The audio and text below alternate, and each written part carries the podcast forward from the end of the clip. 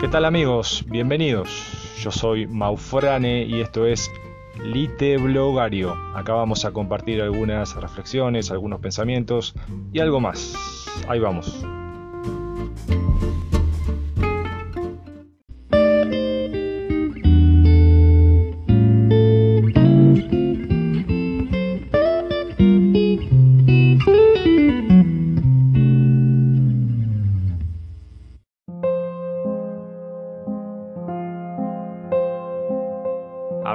Toda la noche escapando del caos, de su caos, de la oficina de Domínguez, de las peleas con Diana, de ese amor en cuentagotas. Cuando detuvo el auto y comenzó a caminar por un valle solitario, caminaba como en el aire, mientras oía el susurro del viento. Pensó que ese era un buen refugio para él. De pronto oyó el lejano eco de la flauta del pastor. Esto lo llenó de regocijo. Sintió que los cardones lo acompañaban. Cuando vio un águila sobrevolándolo, levantó los brazos y comenzó a gritarle. Se sentía como un niño en contacto con la naturaleza. En ese momento vio el arroyo y corrió y se metió en el agua vestido, feliz. Luego se durmió al costado del arroyo. Al despertar era otro y decidió regresar, no sin antes saludar a esos seres que lo habían recibido con tanta amabilidad.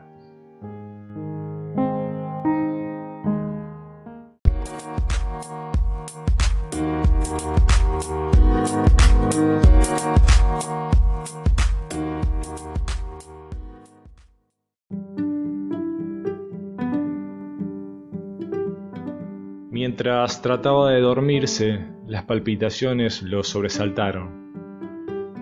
El susto hizo que se vistiera de inmediato y tratara de evitar la soledad abrumadora del departamento.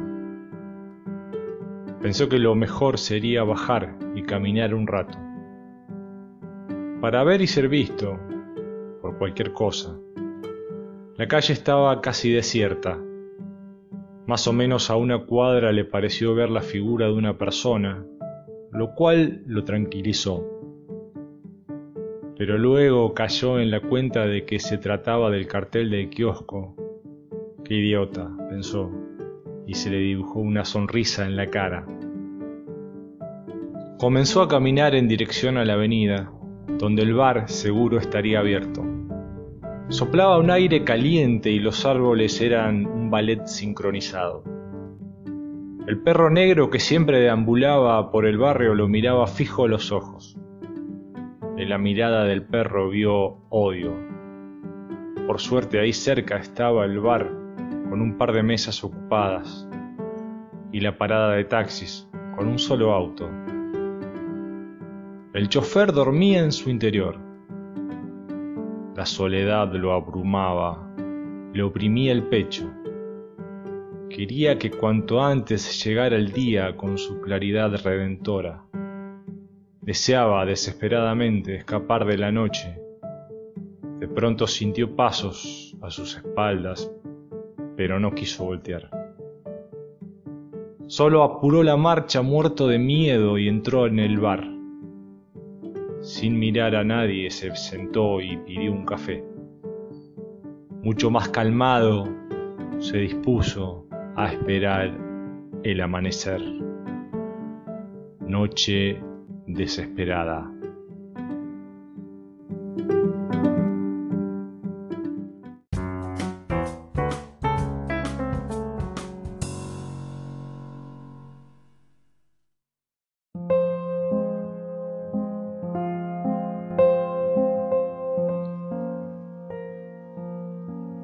José Luis preparó su mejor traje e ilustró sus zapatos mejor que nunca.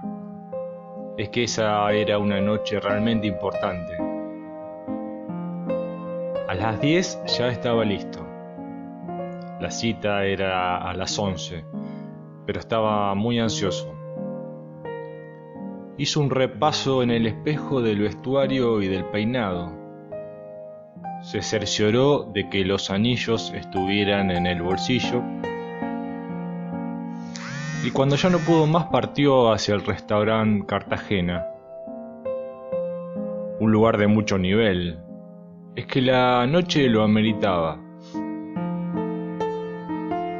Estacionó su auto un poco lejos y comenzó a caminar con una gran sonrisa en su rostro.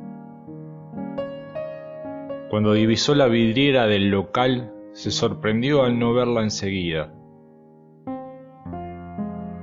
Apenas ingresó al salón, le preguntó al mozo por la mesa que había encargado. Este se la señaló y le dijo un extraño la señorita supongo que no va a tardar en regresar. Cuando se acercó a la mesa quedó muy confundido. Solo había una rosa y una carta, en la que su amada le explicaba que, a pesar de que lo amaba con locura, no podía renunciar a su vida anterior que no se veía cuidando chicos, ni limpiando la casa, ni esperándolo con la comida caliente. Quizás no se permitía un poco de felicidad, así que volvió a su ciudad y a su vida de noches y excesos, de oscuridad y dolor. José Luis, quebrado, comenzó a caminar por una ciudad sin rumbo en su noche más oscura, la noche que lloró la luna.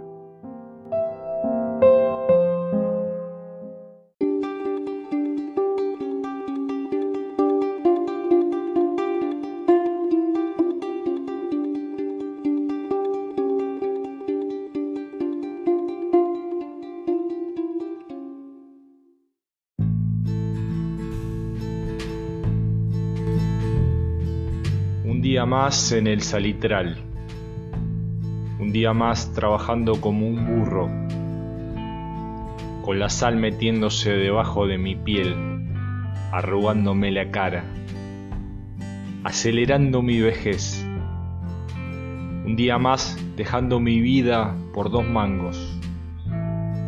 Cuántas veces pensé en irme, pero ¿a dónde? Si la blanca soledad del salitral es la mía. Si muchas veces me siento en la playa, con el sol quemándome la vista y el reflejo de la sal semejándose al mar.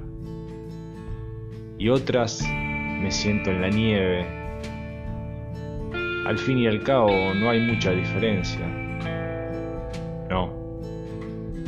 No me puedo ir si por mis venas corre sal, si yo estoy hecho de sal, si el salitral y yo somos uno.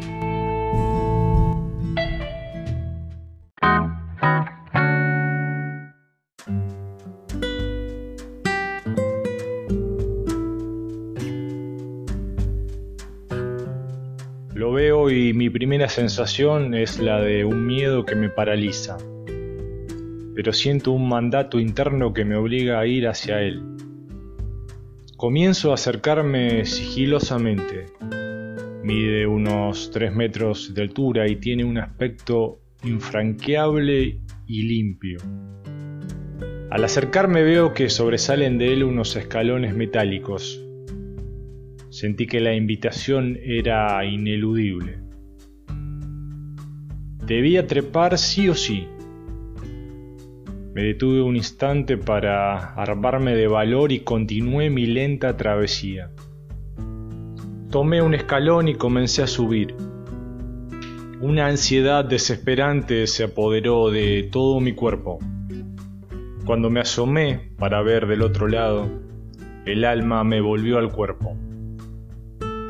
Ahí estaba el patio de mi escuela primaria.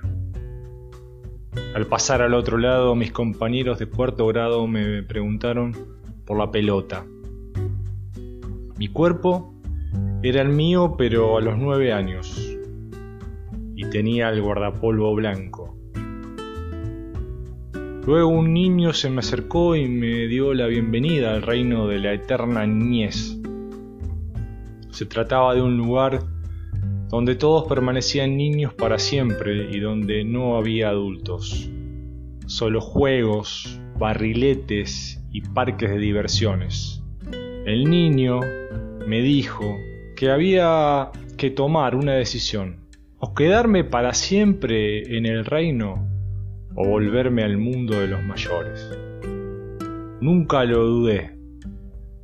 Comencé a jugar a la pelota con mis compañeros luego a las escondidas, después a la mancha.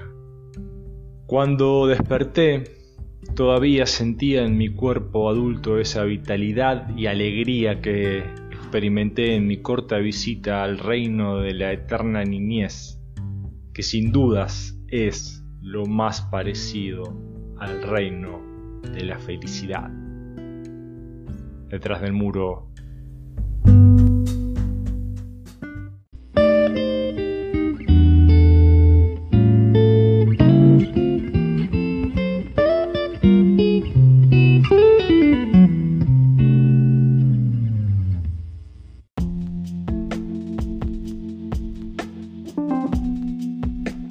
Esto fue Lite Blogario. Hasta el próximo encuentro.